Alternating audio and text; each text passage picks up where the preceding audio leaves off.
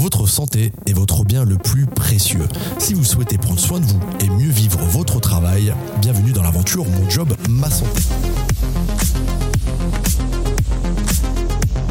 C'est un podcast qui explore toutes les questions d'hygiène de vie et de santé au travail grâce aux conseils d'invités captivants. Un lieu d'échange bienveillant pour s'inspirer des meilleures pratiques. Je m'appelle Aurélien Matt, responsable communication chez Horizon Santé Travail. Plongeons ensemble dans le monde passionnant de la santé au travail. Bonjour à toutes et à tous et merci d'écouter Mon Job, Ma Santé, un podcast qui traite de sujets de bien-être et de santé au travail. Pour cet épisode et à l'occasion du Dry January, nous accueillons Victoria Outi, infirmière en santé au travail. Bonjour Victoria. Bonjour Aurélien. Victoria est notamment spécialiste de la prévention des pratiques addictives et je suis ravi de la recevoir. Alors Victoria, tout d'abord, comment reconnaître la dépendance à l'alcool? Tout d'abord, merci de m'accueillir et d'accepter euh, d'avoir cet échange avec moi. Alors, euh, l'alcool, c'est quand même un gros sujet euh, parce que ça reste une substance qui est assez accessible et reconnaître sa dépendance, en fin de compte, c'est un petit peu comme tout autre produit. On a une certaine accoutumance au fur et à mesure de la consommation et la dépendance, c'est quand on va se mettre en danger et se encourir des risques pour consommer. Donc, chercher à toujours consommer plus, par exemple, ou Bon, l'alcool, c'est relativement accessible comme produit, mais euh, se mettre en danger pour avoir le produit. Par exemple, conduire euh, en état d'ivresse pour racheter de l'alcool, ça peut arriver. Voilà. Hmm, d'accord. Et donc, plus concrètement, euh, comment reconnaître les signaux de cette dépendance? Alors, bah, dans votre entourage, ça peut être quelqu'un qui n'a plus conscience, en fin de compte, de consommer, qui n'a plus conscience de comment il consomme et de la quantité qu'il consomme. Et comme je disais, il y a une grosse mise en danger de, de son côté comme euh, conduire euh, en étant en état d'ivresse, mais il va pas forcément se rendre compte que c'est trop pour conduire, euh, vu que les perceptions sont, sont modifiées. La perception est modifiée, les, personnes n'ont pas conscience du danger dans lequel elles se mettent et elles mettent les autres personnes? Alors quand il y a la dépendance, oui, on n'a pas forcément conscience, il y a des degrés de, de conscience selon l'état de, de, dépendance, mais oui, ils vont pas avoir conscience forcément du danger auquel ils s'exposent, ou tout simplement ils vont l'ignorer car leur désir de consommer est plus grand. Le désir est plus fort.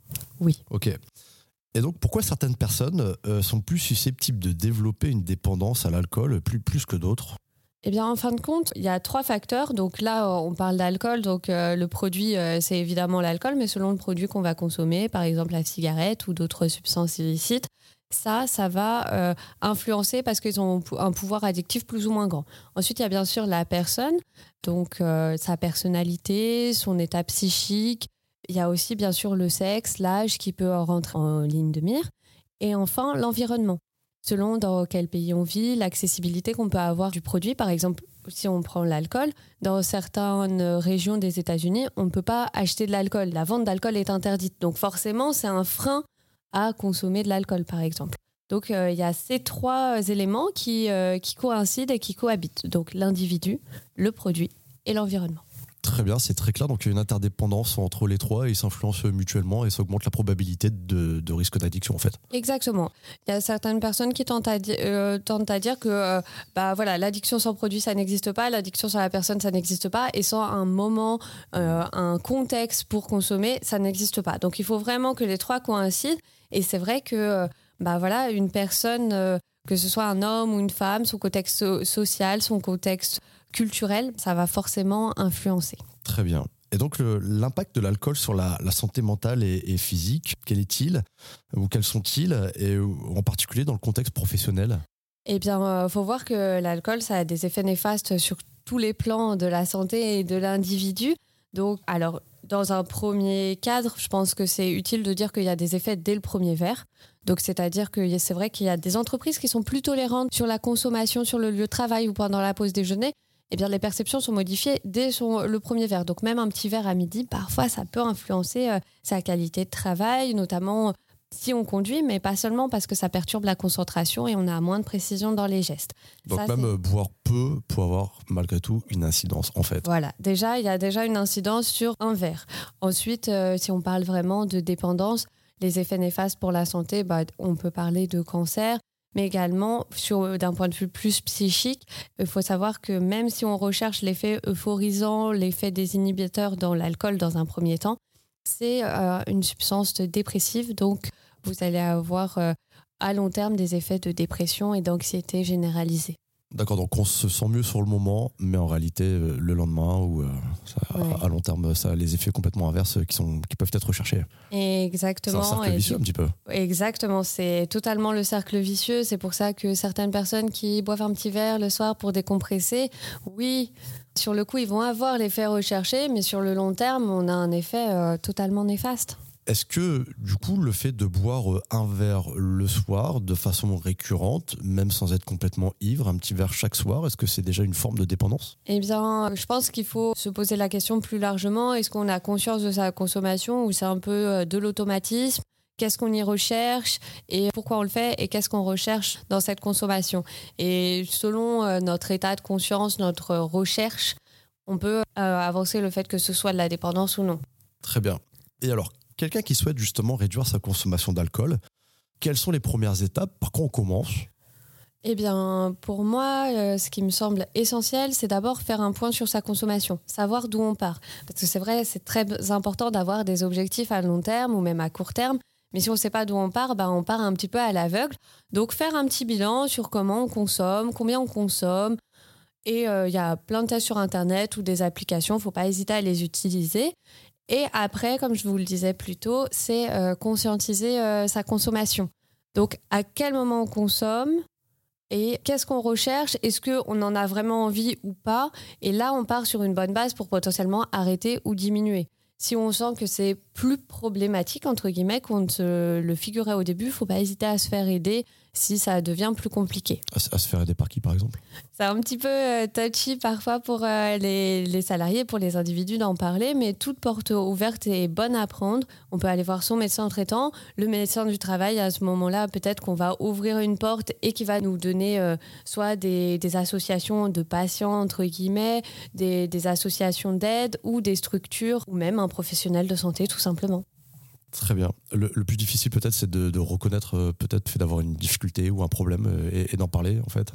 Oui, euh, je pense que c'est vrai qu'on a la peur d'être jugé. Déjà, reconnaître qu'on a besoin d'aide, c'est dans ce sens-là où je dis que c'est important de faire un point sur sa consommation et conscientiser le fait que peut-être, bah, parfois on est entraîné plus qu'on est acteur dans sa consommation. Et ça, c'est problématique parce que euh, c'est important de savoir quand est-ce que j'en ai réellement envie et à quel point ça peut devenir, ah, c'est un besoin et c'est peut-être pas le besoin le plus sain que j'ai.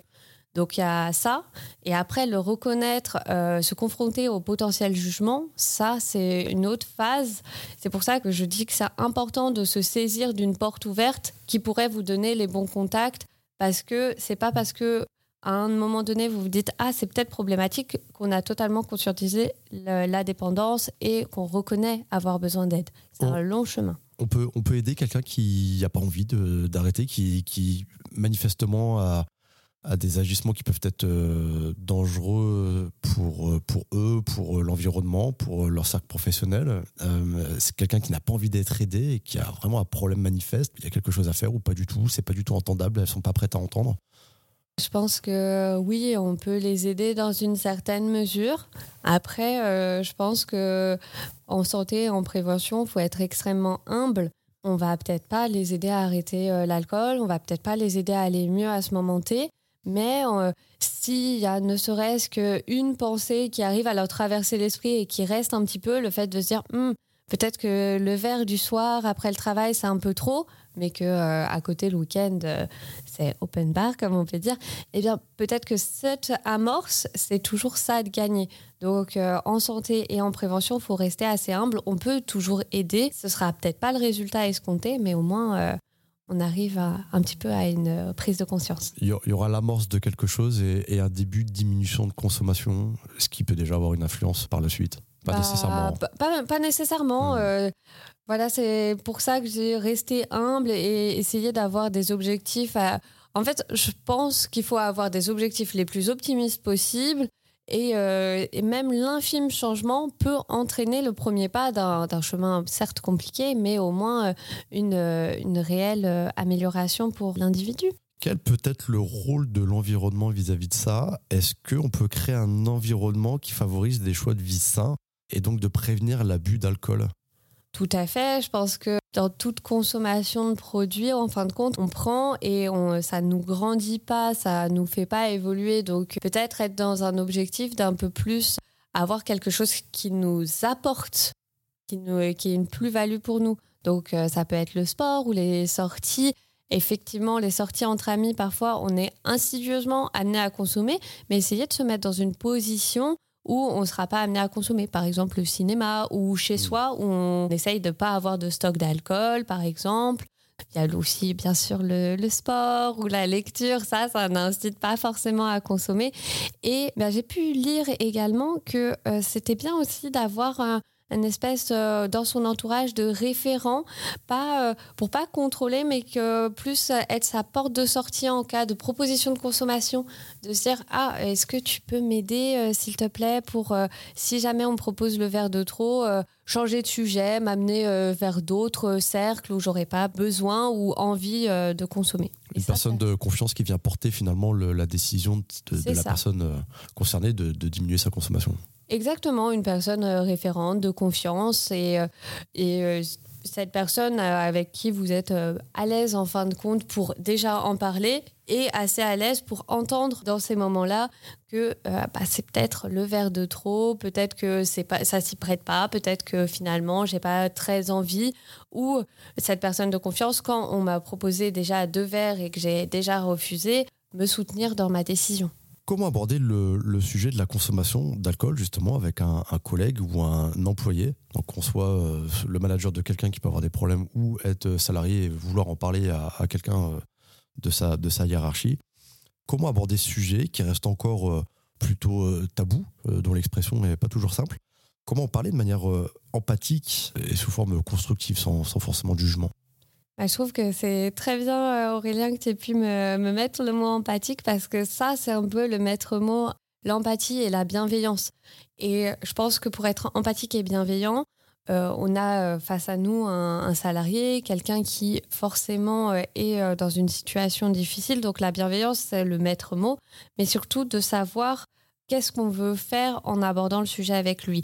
Quelle est notre finalité? Parce que je pense que avoir une prise de contact sans but, ça va nous, euh, nous ouvrir la porte au jugement. Donc, euh, vraiment, qu'est-ce qui est problématique dans son comportement et qu'est-ce qu'on cherche à faire? Par exemple, dans le cadre du travail, on cherche à, ce qu'il puisse travailler le mieux possible, qu'il ne soit pas une gêne potentiellement pour ses collègues, mais aussi pour lui, qu'il ne se mette pas en danger. Donc ça, c'est vraiment important d'avoir ces objectifs en tête quand on aborde le, sujet avec le, salarié, donc bien structurer sa pensée. Et enfin, ne pas à se faire aider, euh, notamment, euh, c'est aussi un peu euh, compliqué pour nous en santé au travail, mais du médecin du travail et être vraiment dans une optique de l'aider. Et alors, les employeurs peuvent-ils jouer un rôle dans la promotion de la prévention de l'abus d'alcool parmi leurs employés? Tout à fait. Déjà, euh, je pense qu'on prêche et convaincu ici parce que la prévention, c'est notre métier.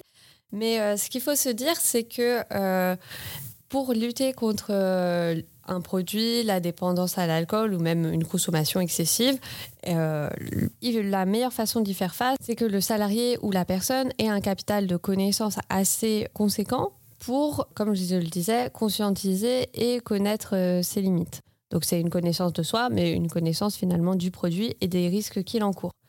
Et le, principe de faire la prévention en entreprise, déjà, c'est détecter euh, au sein de l'entreprise les potentiels euh, salariés à risque ou euh, entre guillemets problématiques pour eux parce qu'ils sont plus dans le risque, ils sont totalement dans la dépendance mais également qu'ils puissent, entre guillemets, exporter euh, ces connaissances au sein de leur cercle social, donc la famille, les amis, et euh, qu'ils aient des consommations peut-être plus raisonnées et raisonnables. C'est un peu le concept de bouche à oreille finalement, et après d'ouvrir ce cercle d'influence pour euh, conseiller ses proches aussi et d'être plus vigilant aussi par rapport à ces questions-là. Exactement. Et euh, en prévention, comme je le disais euh, avec certaines collègues, l'important c'est un petit peu de planter la petite graine qui va germer un petit peu en chacun de nous et qui peut également être diffusée les uns avec les autres. Super. Alors, on arrive à la fin de ce podcast.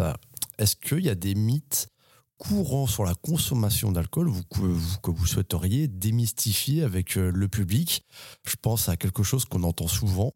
Euh, arrêter l'alcool, c'est qu'une question de volonté. Est-ce que vous avez des exemples? Puis, puis est-ce que vous êtes d'accord avec ça?